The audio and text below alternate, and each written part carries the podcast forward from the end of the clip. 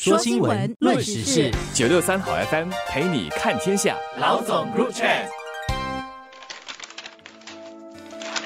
大家好，我是联合早报的王彼得。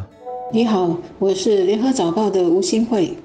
AI 人工智能是最近很热的议题。OpenAI 总裁被赶走没几天，又被拉回来，就充满戏剧性。一系列重要的会议目前也正在新加坡召开，还来了一些重要的领军人物。最让我诧异的是，刚过世的基辛格已经一百岁高龄了，生命末期思考的竟然也是 AI 问题。例如在访谈中，他多次提到，也参与撰写了一本《人工智能时代与人类未来》的书。在他最后一次访华时，同样谈到 AI 背后的大国竞争，所以我们怎能不思考呢？在本地多国专家这几天一番讨论后，总结了十二道最核心问题。空中时间有限，我最多只能就 AI 对职场的冲击说点看法。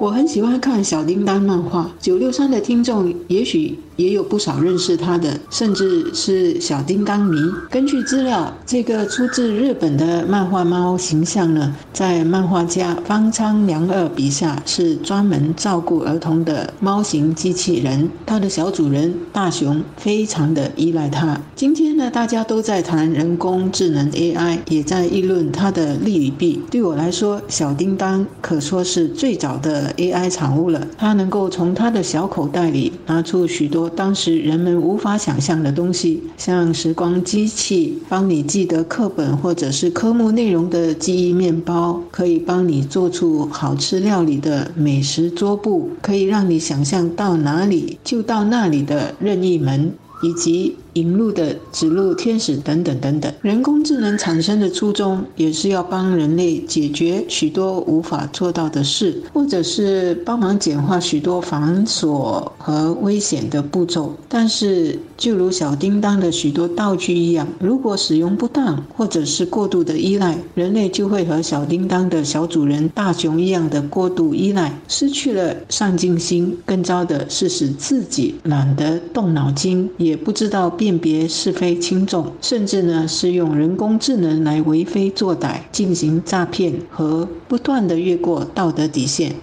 有人说，这几十年的机械化、自动化浪潮淘汰了许多蓝领的岗位，在一些地方甚至已出现无人工厂，而 AI 的迅猛发展。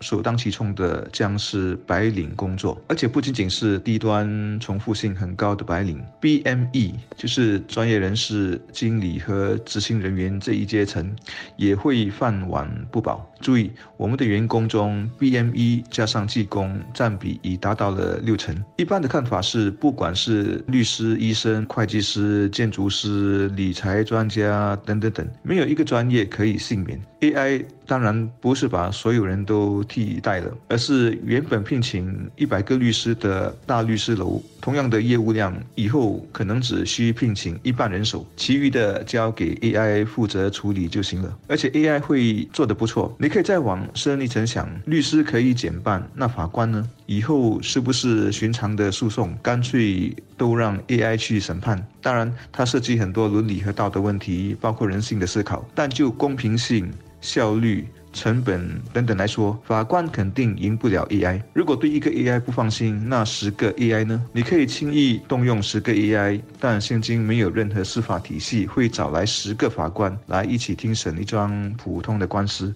现在已经有一些不法分子利用 AI 来仿造一些人的脸和声音，来进行投资推销或者是诈骗。同样使许多人担忧的是呢，AI 可以为你写剧本、编歌曲、做报告，那更不要说是可以做许多人的小助理了。今天的人才，在明天或者是几个月后，可能就有 AI 的功能来顶替。那一般人的价值会是什么呢？四十二位国际专家。过去三天呢，在新加坡举行了人工智能会议，探讨如何使人工智能的发展能够造福全人类。那个关键词是全人类，而不只是由社会顶层的人拥有或者是得到这些人工智能的好处。高端科技的发展一定要避免造成更多的社会断层和贫富悬殊的问题。四十二位国际专家在经过讨论之后，制定了十二道问题，包括人工智能的开发。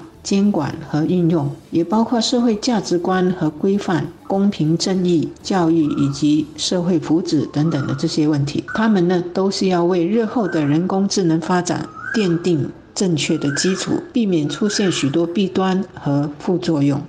所以有人预言 AI 不会替代所有的人，而是替代那些不会使用和管理 AI 的人。但必须提醒，就算你不是丢掉饭碗的那个。就算你会以 AI，也不会轻松，因为原本需要一个小时完成的任务，也许找 AI 帮忙，你可以省下半个小时。但这半个小时不是你休息的时间，而是会有另外的一个任务交给你去完成。总之，在 AI 的未来世界里，说大家的生活会有一个质的飞跃，会过得更轻松、更有意义。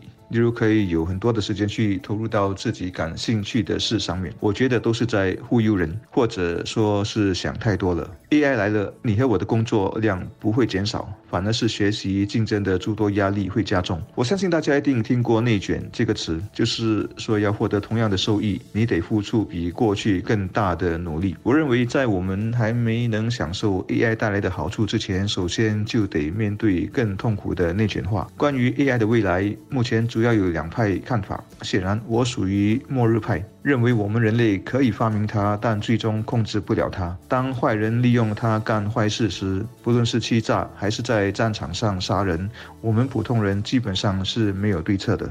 其中一道问题就指出，我们应该在人工智能的生态系统的哪一些方面，确保人人都能够公平地使用 AI，不影响公平竞争。谁又掌握控制权？还有一道问题是如何建立和维护人工智能的安全评估方法。我们的政府本周刚刚宣布了全国人工智能策略二点零的蓝图，除了要大量培养新加坡下来经济和社会所需要的人工智能人才和资源，也很重视如何更好地分享人工智能发展的好处，以及更好地管控人工智能发展造成的。的风险和危害，比如假新闻、假信息等等。而我很期待的其中一个发展是，新加坡要和合作伙伴一起创建一个支持十一种语言的大语言模型，来发展新加坡本土的 AI。这样的发展也很符合。